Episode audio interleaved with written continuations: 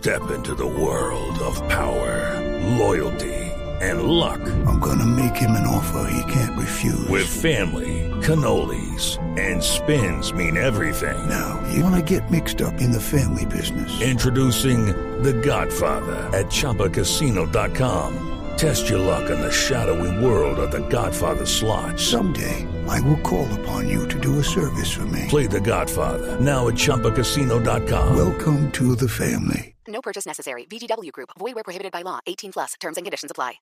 Son las 8 de la noche. Aquí comienza Mesa Blue con Vanessa de la Torre.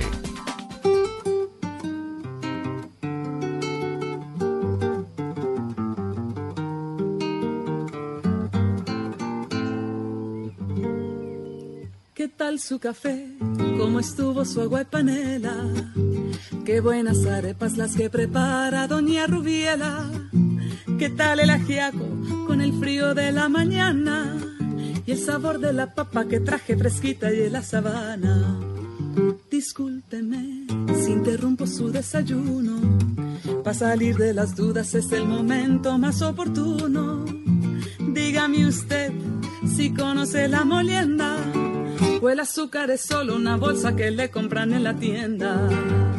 Cuénteme qué sabe de su tierra, cuénteme qué sabe de su abuela, cuénteme qué sabe del maíz, o acaso olvidado sus antepasados y su raíz. Muy buenas noches y bienvenidos a Mesa Blue. Katie Ellen James es una irlandesa que vive en Colombia, que además se enamoró de Colombia porque su mamá se enamoró de Colombia hace un montón de años y tiene una historia increíble y una música maravillosa que ustedes están escuchando y que además hace parte como de esos personajes que llaman un montón la atención porque bueno, tal vez muchos colombianos no están tan enamorados de Colombia como a veces los extranjeros se enamoran de Colombia y es el caso de Katie y de su mamá. Bienvenida Katie. Muchas gracias, Vanessa. Buenas noches a todos. Katie, ¿no? Katie. Katie. Sí, Katie, James. Katie, ¿cuántos años tiene? 34. Uy, pero ¿qué tal esa pregunta de entrada? Bueno, pero no? es que parece de 15, le tengo que preguntar. Más que el doble, tengo 34. ¿Y siempre vivió en Colombia? Desde los dos años. Desde los dos. Sí. Su mamá tiene una historia increíble, ¿no? Ella se vino a Colombia en los 90. En los 80. Llegamos acá en el 88, de hecho. ¿Y por qué? Bueno, mi mamá siempre ha sido una mujer como fuera de lo común. mi mamá es inglesa, eh, nació en la Segunda Guerra Mundial, creció como sabiendo que algo estaba mal a un nivel profundo en, en los seres humanos y siempre estuvo en la búsqueda de maneras alternativas de vivir.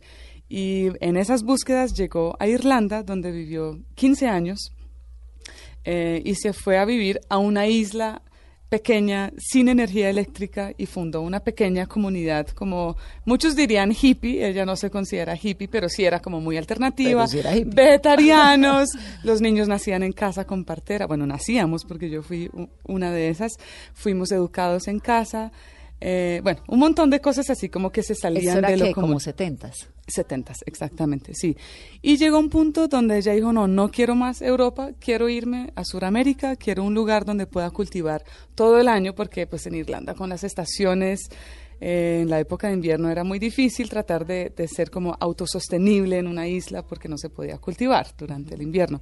Entonces esa fue una de las razones por las cuales decidió venirse a, a Sudamérica. ¿Y su papá?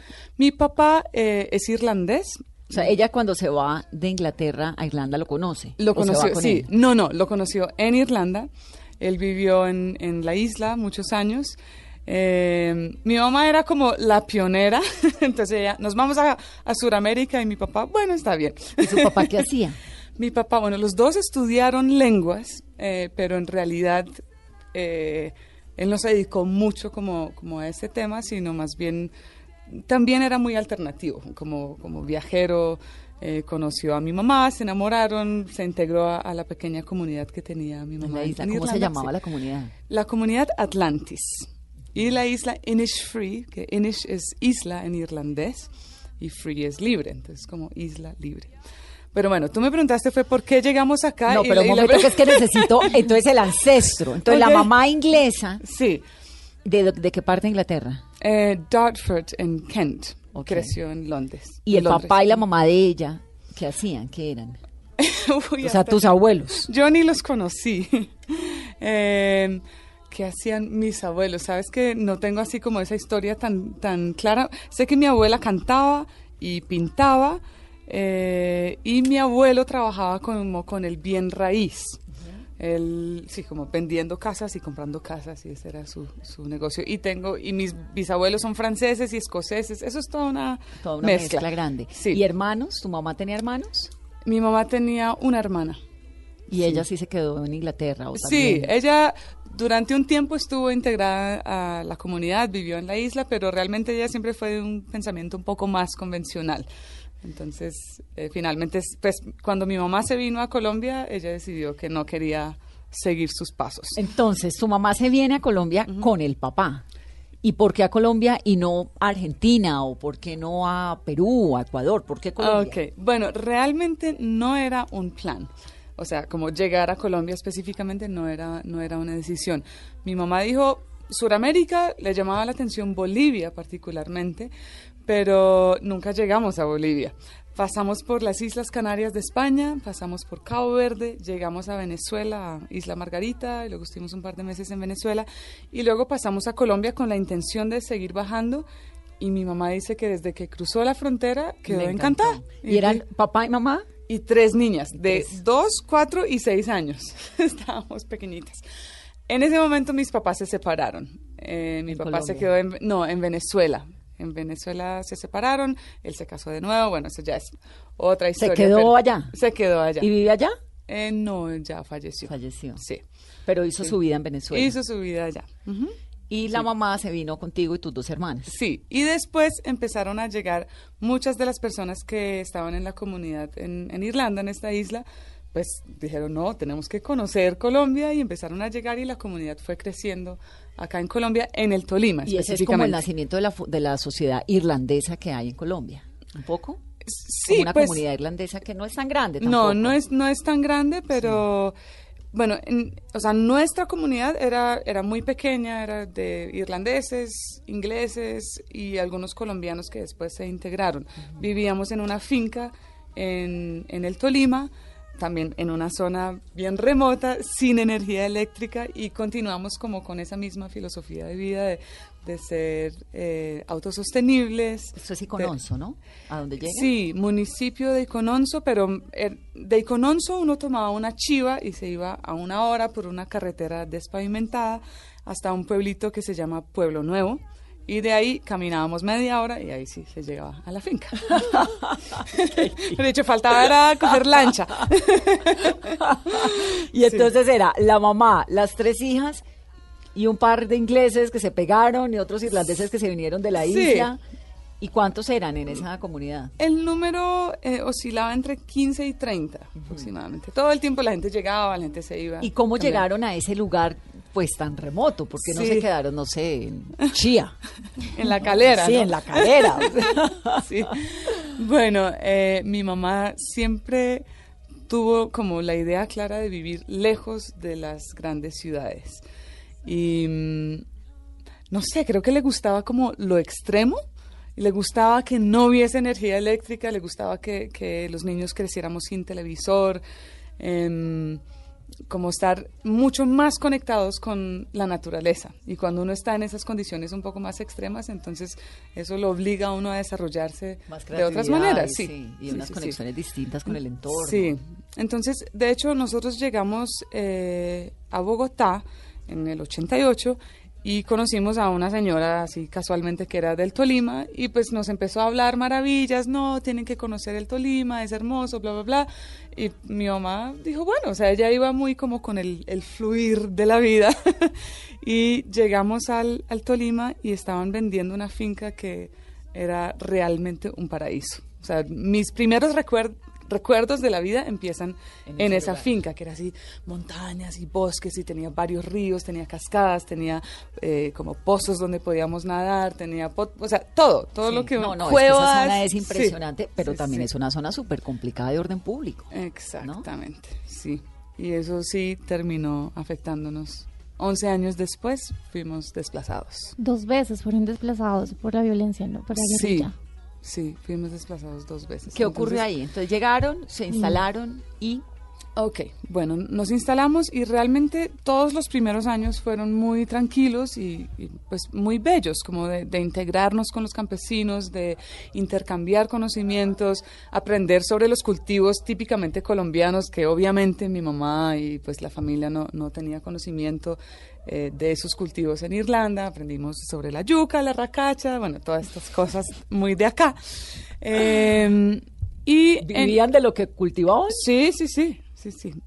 Y bueno, hubo un, un miembro de la comunidad que se llama Ned, que se fue a vivir un tiempo al, al Huila y después al Caquetá porque se había casado con una colombiana y resultó comprando una tierra aún más remota que daba entre Neiva y San Vicente del Caguán, a tres horas caminando de, la primera carretera despavimentada. Y él estuvo allá como tres años y, luego volvió a la comunidad en el Tolima e invitó a mi mamá. Entonces mi mamá fue al Caquetá y quedó fascinada también porque era más extremo, más remoto, más en la selva. Y entonces durante varios años tuvimos paralelamente esas dos fincas. Entonces, pues las personas se paseaban como entre una y la otra, unos meses allá, unos meses acá. Y eh, en el, no recuerdo exactamente el año, creo que fue 98, eh, que hubo lo de la zona de Pastrana, extensión, claro. Pastrana, con- eh, que, hubo las esa- que conversaciones. además era el caguán. Exactamente. Entonces nuestra finca quedaba dentro de lo que declararon la zona de, de De despeje despeje. o de extensión. Y en ese momento las FARC nos dijo que no podíamos continuar ahí porque ellos no querían extranjeros dentro de su región. Y pues bueno, uno no puede ponerse a pelear con ellos, ¿no? Entonces eh, nos fuimos del, del Caquetá al Tolima. Ese desplazamiento no fue tan traumático realmente porque, porque teníamos la finca del Tolima y, y realmente pues habíamos pasado muchos más años en el Tolima, estaba más desarrollada como todo, pues sí, todo el, todo el proyecto de finca. Hicimos como unos tres viajes en Chiva, donde nos llevamos nuestras cosas, algunos animales y algunas plantas, y ya, o sea, nos instalamos nuevamente en el Tolima. Pero un año después nos desplazaron del Tolima también, y eso sí fue duro. ¿Por qué y quiénes? Las FARC, nuevamente, era zona roja también. Eh, ¿Por qué? La razón que nos dieron, que digamos uno puede entenderla de cierta manera, es que ellos decían que nosotros, pues al ser comunidad, recibíamos visitas de, de gente de, de cualquier parte y sin ninguna notificación previa, ¿no? En esa época, pues uno no tenía celular, no tenía correo electrónico. La gente se enteraba de nuestra existencia y le parecía interesante y llegaban a visitarnos. Entonces, eh, las personas de las FARC nos dijeron que para ellos eso era un, como un riesgo, porque podría en algún momento llegar algún, no sé, espía o infiltrado o algo así con el pretexto de visitarnos, pero que realmente fueran eh, con otras intenciones. Eso nunca ocurrió, pero esa fue la, la razón que, que nos Sí, dieron. además se creían dueños de la tierra que no eran ellos. No, de hecho nos dijeron tienen que irse de Colombia. Nos dijeron, y mi mamá en ese momento se dijo como, hey, bueno, tampoco les pertenece Colombia entera, nos vamos de, entre comillas, su región, pero pues mi mamá no quería irse de Colombia para nada. Entonces, eh, en medio de todo el desastre... Pero además supongo que durante todos esos 10 años, para uno vivir en el Tolima, en esa época, que fue una Sí. época dura de, de la guerra colombiana, su mamá tenía que tener algún tipo de relación cordial con ellos. Claro, había, había que tenerla. Uno, sí, o sea, vivíamos en una zona roja y, y- y había una claridad de eso, pero durante el- los primeros 10 años nunca hubo problema, porque mi mamá siempre tenía como un, un, eh, un pensamiento muy de, de ecologista y ese, la, esa parte pues sí la apoyaba las FARC. Y el resto como que no, pues no causamos problemas, no nos metíamos con nadie, vivíamos en nuestra finca tranquilos y ya. Eh, entonces no hubo problema hasta, hasta ese momento. Y luego hubo como un cambio de comandante, creo. Pues ellos se la pasan, no sé. Sí, esa zona fue, pues fue eso, eso fue el Sí. proceso de paz de, del Caguán, de Pastrana, y luego arranca la arremetida dura del Estado contra las FARC, que fue cuando, el, cuando Eh, gana sí. Álvaro Uribe Sí. y se acaba el proceso de paz de Pastrana. Claro. que ahí, digamos, sí. ustedes, por lo que estoy entendiendo por los tiempos, ya se debieron haber ido del Tolima. Exacto, ¿No? eso, es- eso era antes de, de Uribe, sí. Y pasa eso, a uno de sus primos también lo asesinan un año después, ¿cierto? Sí. Eh, la comunidad irla- irlandesa que estaba con ustedes decide también irse. ¿Por qué no es una opción para ustedes irse también, su familia, su mamá? Ok, eh, bueno, para explicar un poquito el, el- el contexto del asesinato de mi sobrino, de hecho, Ah, fue, es no, tu pri- sí, lo que pasa es que es, es un poco confuso porque él era mayor que yo, era, creció conmigo como, como un hermano, él tenía 18 años cuando lo mataron, yo tenía 15, nosotros en ese momento estábamos viviendo en Tabio. Eh, fuimos, o sea, como digo, en medio de todo ese desastre, sí hubo muchas personas que, que nos ayudaron y un par de familias nos prestaron sus fincas en Tabio. Para quedarse. Para Cuando que- salen del Tolima se van a Exacto, Tabio. Sí, entonces en Tabio estuvimos un año y eh, mi sobrino Tristan James y mi cuñado, que era Javier Novoa, eh, decidieron regresar al Tolima para despedirse de sus amigos de infancia porque se iban, bueno, Tristan se iba a ir a vivir a Irlanda y Javier había decidido que definitivamente se quedaba con nosotros como comunidad. Y pues tomaron, digamos, ese riesgo porque cuando nos desplazaron del Tolima, eh, es que es confuso porque en ese momento había dos comandantes, el que llegaba y el que había estado desde antes. El que había estado desde antes nos dijo, se tienen que ir, pero ustedes pueden volver a la región de vez en cuando para visitar a sus amigos o visitar a su finca. Y fue como, pues en medio de toda esa situación, como amable, pues, entre, entre comillas.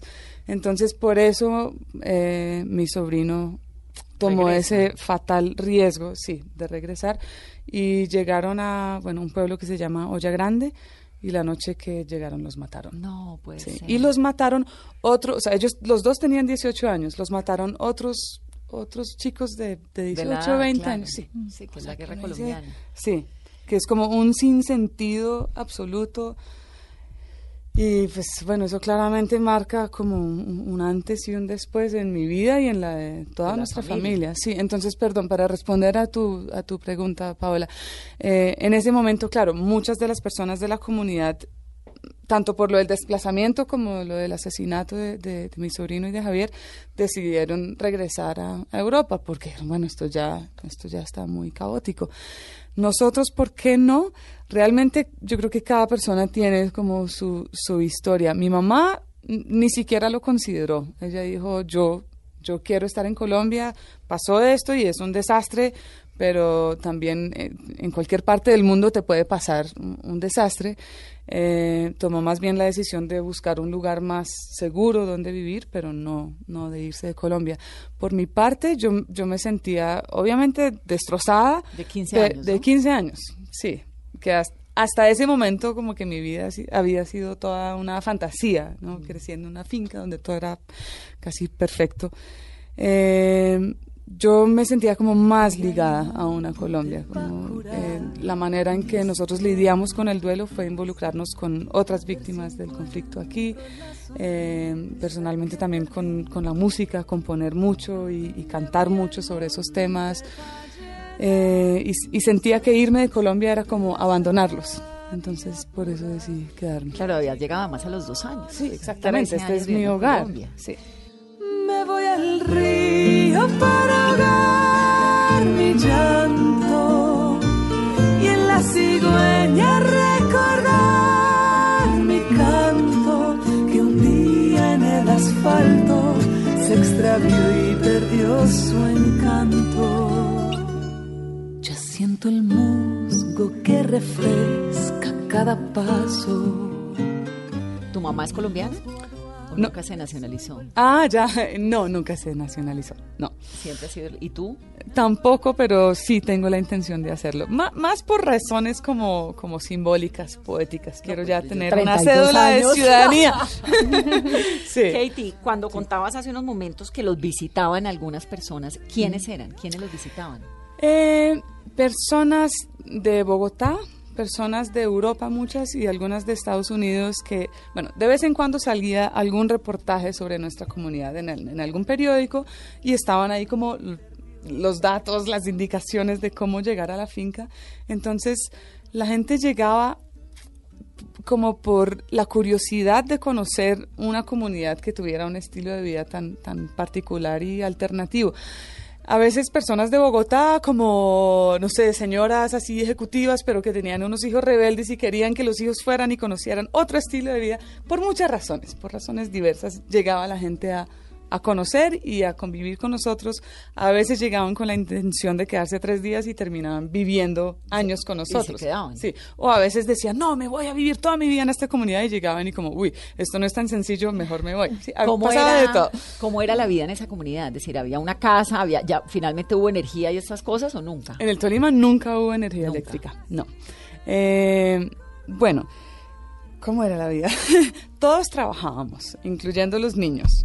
Y bueno, eso, eso es discutible, muchos pueden decir que es explotación infantil, pero yo personalmente nunca lo sentí así porque era como una manera de, de- de aprender y estar totalmente conectados con la naturaleza y los trabajos eran de ir a cosechar café, ir a cosechar mora, ir a ordeñar las, eh, la- las, las vacas, a eh, cultivar en la huerta. Trabajamos en la mañana, luego almorzábamos y luego la tarde era libre. Entonces íbamos al río, íbamos a montar a caballo, eh, aprendíamos música, teatro, fuimos educados en casa, entonces teníamos como... ¿Escuela no? Eh, sí, no, escuela no. ¿Quién les Escuela no. enseñaba? Y Katie aprendió a leer a los nueve años, ¿no? Sí, pues creo que desde, desde más chiquita había aprendido algunas cosas, pero cuando ya sentí que realmente aprendí bien fue a los nueve años y, y estaba como muy preparada. Yo, mamá, quiero leer estos libros. Y ella, ok, bueno, vamos. Y fue como un proceso tan rápido que ni siquiera lo recuerdo bien. ¿Y quién te enseñó a leer y a escribir? Pues en español me enseñó Magdalena, que era una señora colombiana de Icononso que llegó a vivir con nosotros varios años.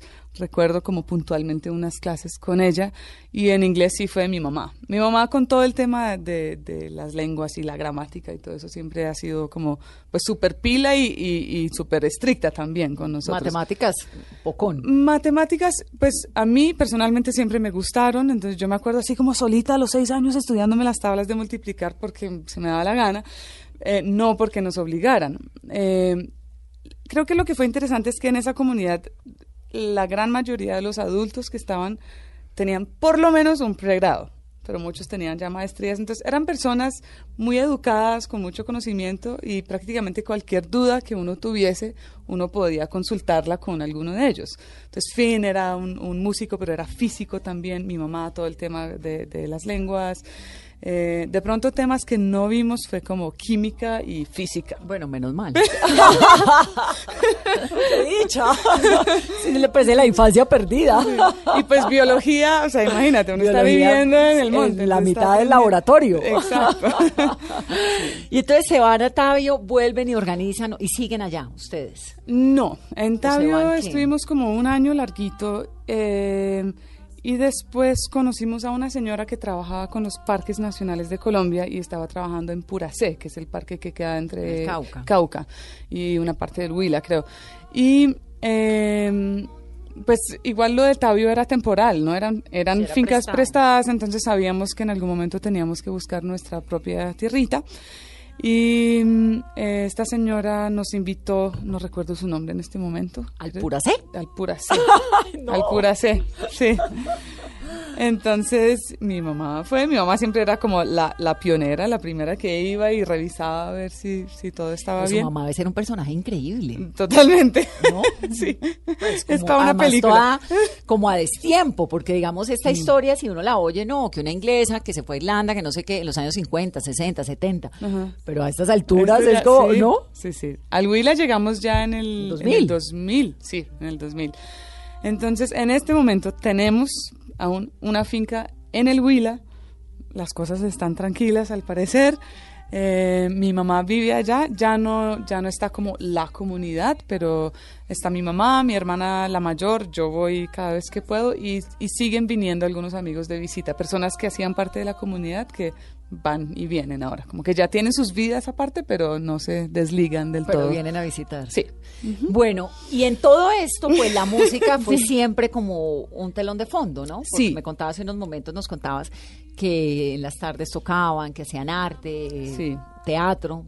¿Que tu mamá era música, tal vez? Sí, ella no, no es como músico profesional, pero ella sí estudió violín cuando era niña y ella fue mi primera maestra. Entonces, cuando yo tenía nueve años, ella empezó a darme clases de, de violín y a, leer la partitura. Ese fue como mi inicio. Eh, el eh, Finn, que fue como mi padrastro, me enseñó los primeros acordes en guitarra. A los 13 años yo empecé a componer y para mí fue siempre como muy claro que eso era lo que yo quería hacer en la vida. Aparte de- de el tema de la finca y los cultivos que me encanta, como profesión yo quería la música. que compone uno a los 13 años. Bueno, ¿Qué, qué letras compone? eh, la canción, no me la van a pedir, por favor. No, la ponemos ya mismo. No, no existe, pero la canción, eh, de hecho, hablaba de como la belleza que me rodeaba y el miedo que yo sentía de que eso fuera destruido, porque pues yo sí era consciente de que no todo el mundo era tan verde y tan, tan bonito como, como era la finca. ¿Y era en español o en Sí. inglés o en irlandés? En español. En Sí. español. Después empecé a componer también en inglés. Irlandés sí, desafortunadamente no hablo. No hablas irlandés. No. ¿En, Y- qué, ¿En qué idioma se comunican con la mamá en la casa? Inglés. Inglés Sí, es el. Sí, el yo tengo como un chip. Yo la veo y pienso en inglés Claro. inmediatamente. Sí. Claro. Mm. Y se fue usted después a estudiar a Popayán guitarra. ¿Por qué a Popayán? Bueno, porque teníamos la finca en el Huila y en ese momento ya mis hermanas y yo estábamos en la adolescencia y queríamos como conocer más eh, este otro mundo de afuera. y entonces las dos ciudades más cercanas a la finca eran eh, Popayán y Neiva. Y pues Neiva es muy caliente, a nosotros no nos va muy bien con el calor. Y Popayán es una ciudad muy cultural. Eh, entonces nos, nos fuimos a, a Popayán y estuvimos cinco años Viviendo. Ah, en. Popayán. viviendo en Popayán. Sí. ¿Quiénes? Las hermanas. Sí. Las tres. Sí, y otra niña, Laura, que creció como hermana de nosotras, que es sí, hija de dos irlandeses miembros de la comunidad. Entonces ella estuvo cinco años en Popayán también, ahora vive en Inglaterra, pero es cantante también, hicimos mucha música juntas. En Popayán. En Popayán. ¿Y qué hacían? En Popayán, bueno, eh, no, pues esa fue una época así como maravillosa. Además que solo niñas, Sí, adolescentes. O sea, yo ahora digo, "Ush, qué juiciosas, porque uno, o sea, teníamos una casa, es que en medio de todo el desastre tuvimos como mucha suerte también. Mi mamá tenía una casa en Irlanda que habíamos estado tratando de vender durante 10 años y justo en la época del desplazamiento se vendió. Entonces, pues nuestra historia no fue tan trágica como, como lo es para otras personas que realmente quedan sin nada. Entonces nosotros tuvimos como esa suerte de poder comprar esa finquita y poder comprar una casa en Popayán. Entonces teníamos la casa, estudiábamos música, yo estudiaba guitarra en el conservatorio. eh, por esa época estábamos componiendo muchas canciones. Mi hermana Luisa también eh, componía, sigue componiendo de hecho. Entonces decidimos grabar nuestro primer álbum. Eh, en ese álbum pues hay, hay varias canciones que están dedicadas a mi sobrino y a, bueno, como, como al país. Estábamos como en un punto de un poco después del duelo, ya más de, de esperanza y de continuar y de, de aprender a, a seguir viviendo, pues entendiendo que el dolor queda ahí, pero que igual uno tiene que permitirse ser feliz. Ahí nace la canción de Mi forma de hacer la paz, ¿no? Porque es un Exacto. proceso también de duelo para usted. Sí, sí, sí, sí. Como, pues uno, uno se pregunta muchas cosas cuando, cuando pasan pues, situaciones tan extremas. Uno, uno se cuestiona sobre la vida, sobre la humanidad, sobre la viol- violencia, sobre qué es la paz y cómo llegar a la paz. Y esa es como una postura muy personal de que, pues sé que suena un poco cliché, pero es como la paz sí tiene que empezar desde uno mismo, desde encontrar la felicidad sin pasar por encima del otro. Entonces, esas eran mis reflexiones a los 16 años. Y ahora, después de comerciales, entonces nos va a contar cuáles son las reflexiones a los 34. Volvemos en breve. Esto es Mesa. Descubrí una forma de hacer la paz y no es más que encontrar mi felicidad. Porque si cada quien buscara la forma de ser feliz sin hacerle daño a nadie, este mundo no estaría como está.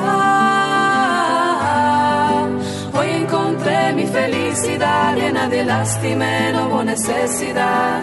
Y esta es mi forma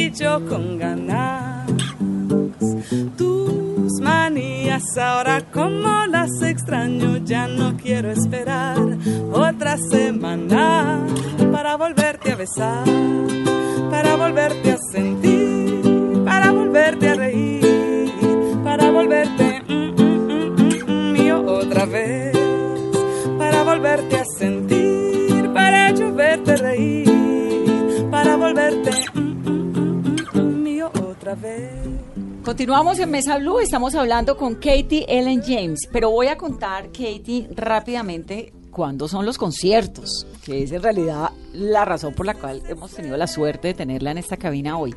Armenia, el 4 de diciembre en Casa Museo del Quindío. Pereira, 5 de diciembre a las 8 de la noche en la Obra Show Bar, que queda allá en Pereira. Manizales, el 6 de diciembre y Cali el 12 de diciembre en la obra show del barrio Granada. Ese es un lugar chéverísimo. Si tú lo conoces. Sí, Yo no lo conozco aún. No, te va a encantar porque es chéverísimo y el ambiente de Granada es divino y la gente en Cali es amorosísima. Bueno, de esa parte sí me encargo yo. Hay un par de preguntas que me están quedando. ¿Qué pasó con las fincas? ¿Qué pasó con la finca del Tolima? ¿Qué pasó con la de San Vicente del Caguán? Bueno, la... Después del desplazamiento. Sí. Los desplazamientos. Los desplazamientos. Ok, la finca de, que quedaba en el Caquetá, eh, la parte que era bosque se donó al Parque Nacional Los Picachos. Y la otra parte, bueno, el señor que había comprado la finca inicialmente se había casado con una colombiana, entonces finalmente creo que ella se quedó con esas tierras. Eh, en el Tolima, debo decir que pues mi familia fue un poco ingenua al principio y compraron muchas tierras sin tener escrituras como totalmente en Eso orden. pasa un montón en el Sí, campo, que la sí. gente compra y nunca tiene títulos. Exacto. Entonces solo quedamos con el título como de una parte de la tierra. Eso todavía está, pero bueno, la, la situación allá aún de orden público aún no está como suficientemente tranquila para volver. Nunca volví. ¿A No, ninguna de las dos? No.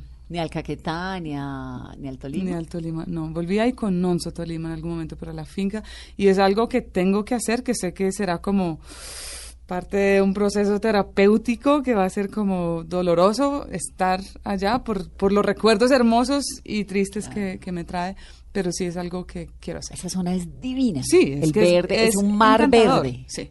Es un mar verde, montaña tras Sí. montaña, pues sí, porque es que es el corazón de las cordilleras colombianas. Además que tengo los recuerdos así con una claridad como de las rocas del río, el- los árboles, o sea, todo está así como es, de los recuerdos más claros que tengo, son las imágenes de la finca del Tolima. ¿Y qué pasó con tu vida, digamos, después de Popayán, después de la música, cuando comenzaste a hacer todo esto? ¿Por qué decidiste eh, como hacer parte de la civilización y no seguir la ruta de la mamá? Porque la mamá hoy en día sigue, Ella ¿no? Ella sigue sigue en su comunidad, ¿o no? Sí, ella sigue allá en, ¿Ella en- sigue en la finca. En la finca en el Huila. Cultivando, ¿no? Sí, cultivando. Tiene 77 años y todavía sale a la huerta todos los días a ¿Y qué cultivar. cultiva? De todo, lo que se dé. sí, zanahoria, lechuga, remolacha, arracachas, yucas, tenemos caña. Nunca compramos azúcar, de hecho, tenemos caña, tenemos mm, la- el trapiche, eh, tenemos caballos, tenemos cuyes y conejos para el abono, cabras. Ay, no, Eh, increíble. Sí, sí, sí, es súper lindo. es Claro. lindo. Y ella hizo su vida, se casó, se volvió a enamorar. eh, ella tuvo un, un par de, de parejas eh, después de mi papá y luego con mi papá hay una historia bien particular y es que después de 22 años de estar separados, él en Venezuela y ella acá, mi papá volvió y se reconciliaron. ¡No! Sí. y estuvieron juntos tres años y después tristemente le descubrimos cáncer. A Y- tu papá. A mi papá. Ah, se vino a morir al lado de ella. Sí. Bueno, pero Sí, bonita bueno, la vida, Pero ¿no? por lo menos, sí, por lo menos, eh, pues compartieron esos últimos tres años juntos y nosotras las hijas pudimos como acercarnos a él un poco porque en mi caso ellos se separaron cuando yo tenía dos años. ¿Y nunca lo no- volviste a ver? Dos veces que yo fui a Venezuela, porque él no venía. Bueno, es- esa es otra historia. Hablemos de música. Mi papá era un personaje complicado. Pues claro, para semejante mamá tenía Sí. que ser también un personaje. Sí, sí, Pero sí. entonces ella, después de que murió el papá, se volvió a casar, se volvió a no, enamorar. a casar a no. casar nunca, Ah, bueno, no, a pero sí tuvo como parejas de varios años. Sí, sí, sí. sí. Y ahora está allá. Y tú no me contestaste a la pregunta, ¿por qué optaste por una vida más citadina? Ok. ¿O estoy eh, equivocada? No, no es, no estás equivocada, pero, pero no quiere decir que me haya desconectado como de, la vida del campo. Lo que pasa es que eh, la música es la respuesta, porque cuando estaba viviendo en, en Popayán decidí que quería hacer mi carrera en música, estudiar en la universidad y estuve mirando muchas opciones y definitivamente las mejores opciones las encontré acá en Bogotá. Entonces, hace 12 años yo me vine a Bogotá, llegué en el 2007. Mi plan inicial era estudio música en Bogotá cinco años y después me voy a vivir a la finca. Pero pues bueno, la vida va cambiando. Eh, desde que estaba en los últimos semestres de la universidad ya estaba trabajando un montón con, con la música, ya tenía una banda acá, estábamos grabando, ya tenía giras y pues me gradué y eso continuó. ¿Cómo hiciste para estudiar en la universidad si no habías hecho colegio? Ok, esa es una buena pregunta. Eh, yo hice, validé, validé el bachillerato en Popayán, hice un curso muy acelerado donde perdí varios meses. kilos, sí, literalmente fueron seis meses muy intensivos. eh, eh, y luego presenté las pruebas ICFES y, ya, Y pues ya. con, con el... Y con eso entraste a la universidad. Sí. ¿Y Y, pues es? mo- modestia aparte, fui becada en la universidad por excelencia académica. ¡No! Eso solo muestra que... Que lo del campo sirve. Pues sí. claro. Claro, en música, que es como mi zona de... Sí, si de- te da por estudiar física, pues tal De vez no. pronto no. sí, pero... Entonces, ¿Cómo es la vida, digamos, de pasar uno de, de esta infancia tan, tan, tan en- alrededor del verde a llegar a una ciudad como Bogotá? Uf, es, es fuerte, fuerte el contraste. Y yo creo que si hubiese llegado directamente desde la finca a Bogotá, me hubiese enloquecido. Popayán fue como la piedra de paso perfecta. Porque Popayán es una ciudad pequeña, más tranquila, pues todo es como más cerca y si quieres salir al campo lo tienes ahí cerca. Y pues la finca me quedaba, bueno, atravesando el páramo unas cinco horas, pero era una dis- distancia que es pues muy lograble. Entonces, eh, llegar a Bogotá sí fue como shock cultural, shock no, más bien ambiental, diría yo, porque me afectaba, era como los pulmones, me daba gripa todo el tiempo, sentía mucho la contaminación, De la yugular cosa que de- ya no siento tanto, que solo significa que uno se va volviendo inmune, no creo que esté menos contaminada. Eh, Si uno se va volviendo, pues va unos- desarrollando como unas defensas. como unas defensas. ¿Sabes qué pasó en estos días? Que fui a un lugar mucho, mucho tiempo donde no había nada de contaminación y cuando volví la cara. Sí. la- impresionante. Dije, uy, qué fuerte. Es fuerte, Sí. sí. sí, pero como que somos bien adaptables realmente. Eso, eso no quiere decir que la contamin- contaminación esté bien, pero sí, uno de alguna manera se, se adapta. Eh, y pues Bogotá, sí, en medio de todo el caos, y yo critico muchas cosas, pero, pero también me ha traído, pues, mu- muchas cosas positivas, sobre todo a nivel musical y, y pues mis mejores amigos los he hecho acá. Y en tiene Bogotá. además Bogotá una onda musical muy fuerte, Sí, cultural, claro. riquísima. Aquí todo el tiempo están pasando mil cosas, o sea, uno nunca puede decir, no, es que no hay nada por hacer. Y en algún momento te sentiste como un bicho raro, como una persona rara, con, lo tuyo es el bambuco un poco, ¿no?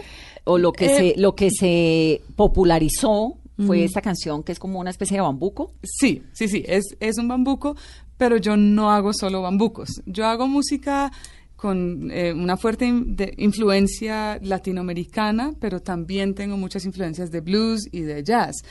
Mm, entonces mi álbum anterior, por ejemplo, la mitad es en inglés, la mitad es, es- la mitad es en español y de hecho no hay ningún bambuco. Pero el, el bambuco que se volvió viral, que es Toitico bien empacado, eh, lo grabé, ¿en qué año estamos? Este año. El 10 Ya. 2019, lo grabaste el año pasado, tal vez. Sí, no, lo compuse el año pasado, lo grabé este año eh, en una de las visitas a, a mi madre en, en el Huila. De hecho, yo estaba viviendo en Escocia. Pa- para traer la historia a la actualidad, yo me había ido en mayo del 2018 a vivir a Europa, quería quedarme allá un, par de años y hacer una maestría. Ese era mi plan. había venido a visitar a mi mamá, que estaba de cumpleaños en abril, estuve en la finca, un amigo fue a visitarme y le canté la canción y me dijo, Katie, grabemos esa canción. Y yo, no, pero pues no tenemos acá cámara. Él me dijo, no importa, el celular. Y yo, yo quería hacer algo como más profesional. Me dijo, no, subámosla así a redes sociales, que la gente la vaya conociendo y después te haces tu super video. Y yo, bueno, pues listo, dale. Y fue un Y- hit. y, eh, sí, claro, y fue, o sea, lo loco para mí es que cuando yo menos lo estaba intentando, como intentando pues surgir o que la gente me conociera, etcétera, fue cuando, cuando más pasó. O sea, ese es un video que no, o sea, cero presupuesto, grabado con un celular, con un micrófono súper sencillo y lo subí a, a mi Facebook, no pauté nada y la gente solita se encargó de, de compartirla y compartirla es hasta que se... divina. Sí, y pues yo sigo en un estado así como de, de sorpresa y, bueno, de agradecimiento también a, a cada una de esas personas que, que, so- que se conectó con la canción y que la compartió porque realmente me ha cambiado la vida. Y a, a raíz de eso me devolví a Colombia. Al tercer día, que el video ya iba como en, más de un millón de visualizaciones y me llamaban para un montón de entrevistas y todo. Y yo dije, una maestría en jazz en Ámsterdam, creo que no, creo que la vida me está diciendo, hay que hacer bambucos y hay que volver a Colombia y volví y estoy feliz. feliz, feliz de haber vuelto. Y la maestría era en jazz en Ámsterdam. Sí, sí, sí, sí, eso era lo que iba a hacer. Y ahora entonces estás en Colombia haciendo conciertos Exactamente. con tu música. Sí, y la respuesta ha sido hermosísima de la gente. Realmente, la primera semana yo lloraba todos los días, ahora no lloro todos los días, pero sí lloro con frecuencia como de, de ver cómo la gente ha recibido esta canción que es tan significativa para mí, porque es una canción que yo creo que resume mi vida en Colombia, el haber vivido la mitad de, mis años en el campo y la otra mitad en la ciudad. Y, y pues la compuse precisamente porque siento que hay una desconexión bastante fuerte entre, entre el campo y la ciudad. Entonces pensé que era algo importante para decir en una canción y creo que hay muchas personas que No, han estado pero- de acuerdo con esa importancia. Pero toca que Katie nos cante un poquito de esa canción. Me parece. ¿Sí? ¿Acá en- acá en vivo y en directo? Sí, la hemos Bueno. estado oyendo desde el comienzo del programa, pero yo sí la quiero ver, además la voy a grabar ya mismo. Bueno, entonces. ¿Qué tal su café? ¿Cómo estuvo su agua y panela? Qué buenas arepas las que prepara doña Rubiela. ¿Qué tal el ajiaco con el frío de la mañana? Y el sabor de la papa que traje fresquita y la sabana. Discúlpeme si interrumpo su desayuno. Para salir de las dudas es el momento más oportuno. Dígame usted si conoce la molienda o el azúcar es solo una bolsa que le compran en la tienda. Y cuénteme qué sabe de su tierra. Cuénteme qué sabe de su abuela. Cuénteme qué sabe del maíz. ¿O acaso ha olvidado sus antepasados y su raíz? Dibújeme el árbol del cacao. Mientras se toma ese chocolate con pan tostado, dígame su merced, ¿qué sabe del asadón? Ese es el que le trae a usted la sopita hasta el cucharón. Y cuénteme qué sabe de su tierra, cuénteme qué sabe de su abuela, cuénteme qué sabe del maíz, o acaso ha olvidado sus antepasados y su raíz.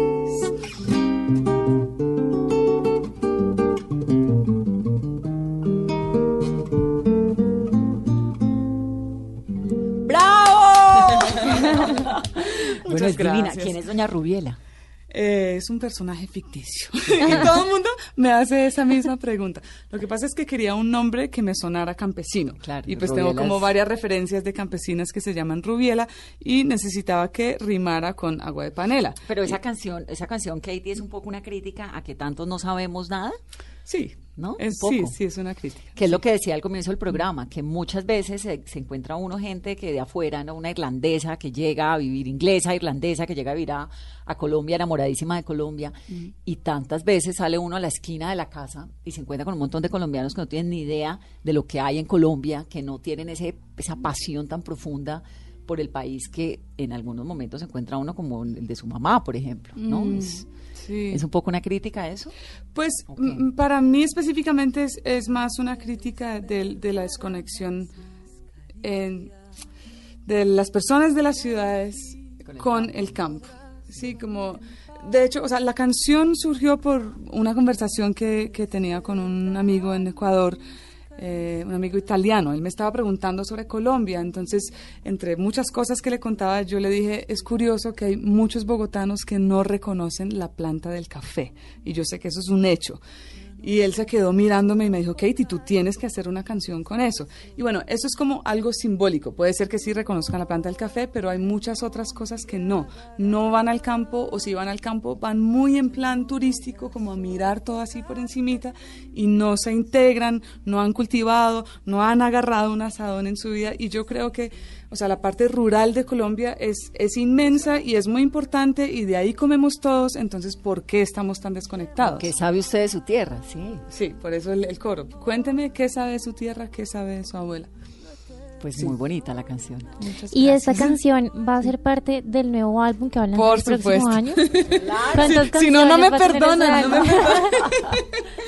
De hecho, ten- tengo mi disco anterior, Respirar, y en los conciertos que he tenido, entonces digo, bueno, estoy vendiendo estos discos. Ay, pero no tiene toitico bien para acá. Y yo, pues, perdón, pero un disco no se hace en un par de días. Y, eh, lo voy a planear. Le, le estaba contando anteriormente a, a Paola que eh, el plan que tengo es en enero irme a la finca a hacer todo el plan del disco y luego volver a Bogotá y empezar a grabar en febrero y marzo.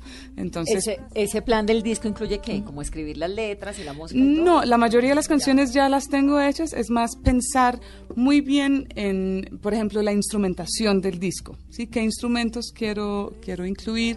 Y los arreglos, que, que- los arreglos musicales son como, aparte de la instrumentación, es qué va a hacer cada uno de sus instrumentos, escribir la melodía, si le va a poner un violín, entonces escribirle la melodía del violín, y etcétera. Es como hacer toda la, la- el, el pre, la preproducción de- del álbum antes de venir a Bogotá. ¿Quién es tu banda? ¿Quiénes son? En este momento estoy tocando en dueto con un guitarrista pereirano que es increíble, tiene un sonido bellísimo en, en la guitarra. Era mi profesor cuando yo estaba en la universidad.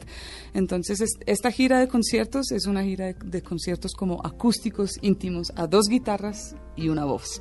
Eh, en el pasado he tocado con formatos más grandes, eh, hasta septeto, con saxofón, con batería, con bajo. Em, bueno, eso de- depende un poco, o sea, uno va tomando las decisiones según, eh, Según las cómo- circunstancias. Sí, sí, sí. ¿Y el disco del año entrante qué va a tener? Digamos, las canciones van a ser como más que una onda más bambuco colombiano tipo eh, todito o va a ser una cosa más jazz blues o No, Solo en va español. Sí, sí, va a ser solo en español y va a ser mm, más enfocado a lo latinoamericano. No va a ser un disco exclusivamente de música colombiana, porque tampoco quiero que la gente me encasille ahí. Hay mucha gente es como, ah, sí, Katie, la que canta bambucos. Y es como, ok, sí, canto bambucos, pero, no solo canto bambucos. Y, y pues me interesan, tengo muchos intereses musicales. Este álbum va a ser muy latinoamericano, todo en español, va a tener por lo menos dos bambucos, porque tengo otra que no he estrenado aún. Pongámosla, Eh, no, no, un pedacito. un pedacito. Un pedacito, bueno, Claro. está bien. O sea, esta es, es como una, eh, ¿cómo se diría? Re- un- bueno, una nueva versión de un bambuco que compuse hace muchos años, que me gustaban algunas partes y otras no. Entonces la había dejado como abandonada. Y luego hace poco dije, no, voy a retomar este bambuco y terminé como recomponiéndola, si es que existe la palabra. y es una invitación a irse a la selva. Ven, te invito, yo quiero llevarte lejos a la montaña más hermosa que hayas visto. En este bullicio yo ya no puedo amarte, mi alma aquí está enferma un día más, yo no resisto. Yo no te quiero abrazar sin poder escuchar tus latidos.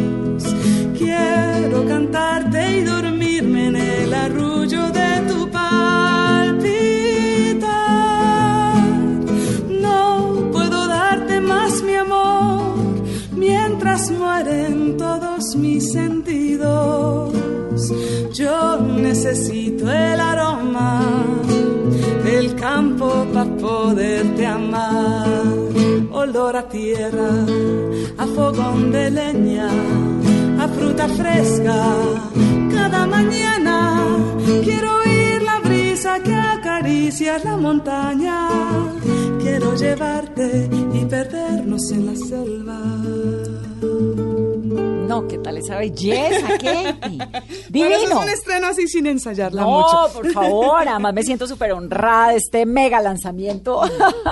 Entonces, ese bambuco Esa también luz, va a estar. divino. Ay, muchas gracias. Divino. ¿Quién te gusta de los colombianos, de los músicos colombianos? ¿O qué oyes en la Wow, música eh, me gusta mucho la música del Pacífico, aunque no hago esa música, pero por ejemplo eh, el grupo Bahía, Ay. Hugo Candelario, Hugo Candelario. Herencia de Timbiquí también me gusta muchísimo. Y mm, bueno, hay muchos artistas que, que son como independientes o, o emergentes que de pronto no se escuchan a nivel masivo, pero que hacen carranga y que hacen bambuco. A mí siempre me gusta mucho el, el folclore.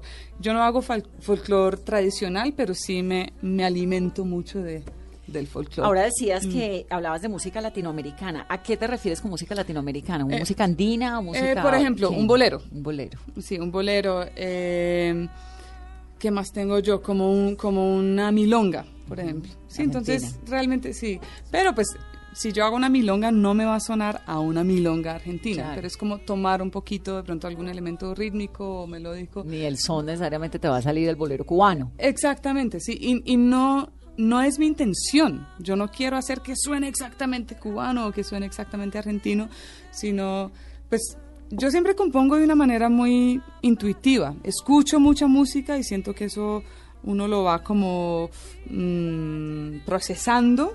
Y después cuando compongo digo, ah, esto tiene elementos de esto que escuché. Pero no es que sea una, una copia de ninguna manera, simplemente... Una pues, inspiración. sí, sí, sí, sí. Pues Katie, la verdad genial, que dicha que hayas venido a esta cabina y que además nos dejes con esta onda musical tan deliciosa. Les recuerdo los conciertos, Armenia 4 de diciembre en la Casa Museo del Quindío, Pereira 5 de diciembre a las 8 de la noche en la obra Show Pereira, Manizales el 6 de diciembre en Cali el 12 de diciembre a las 8, a las 8 de la noche en la obra Show Bar del barrio Granada. Y el Instagram, recordémoslo, ¿sí? Ok, sí. Recordamos primero cómo se escribe mi nombre. Sí, porque hay Katy, mucha gente que tiene sí. la duda. Bueno, Katie se escribe K-A-T-I-E. Como I. Katie Holmes. ¿Sí? Ah, bueno, Pues sí, sí, de- sí, sí, sí. sí, sí, sí. La de Tom Cruise. como, sí, Katie. Con I latina, ¿no? Nada de Y, nada de H. K-A-T-I-E. Y mi apellido es James. Eh, en James. Sí, James, como James Rodríguez. Como Ja- James Katie Bond. James.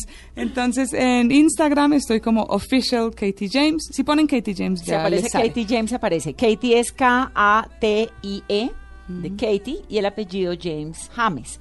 Y ahí aparece el Instagram con toda la información, además de los conciertos, con la música de ella. Chéverísimo. En Facebook también Katie James, en YouTube pueden entrar y, en- y escuchar muchas de mis canciones.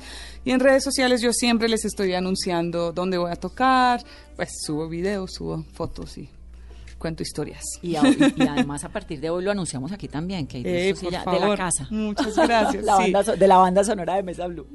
Muchas gracias. Pues gracias por venir, gracias por contarnos la historia. Pues a esa mamá hay que ir a visitarla, tiene que invitarnos allá. Por favor, vámonos en enero. no, gracias a ustedes por, por invitarme, de verdad. Aquí siempre bienvenida es Katie James y esto es Mesa Blue. Que tengan una muy feliz noche. I'm taking off my makeup for you. I'm slipping off my high heeled shoes. I'm letting all my hair hang loose. I know that it's my natural self you want to see. You say you don't care about my looks. You care about my mind and my books. You ask me to switch off my phone. Would you please switch off your mind for me? Mr. Clever, complicated words. Where do they take you? What are they worth? I love you more when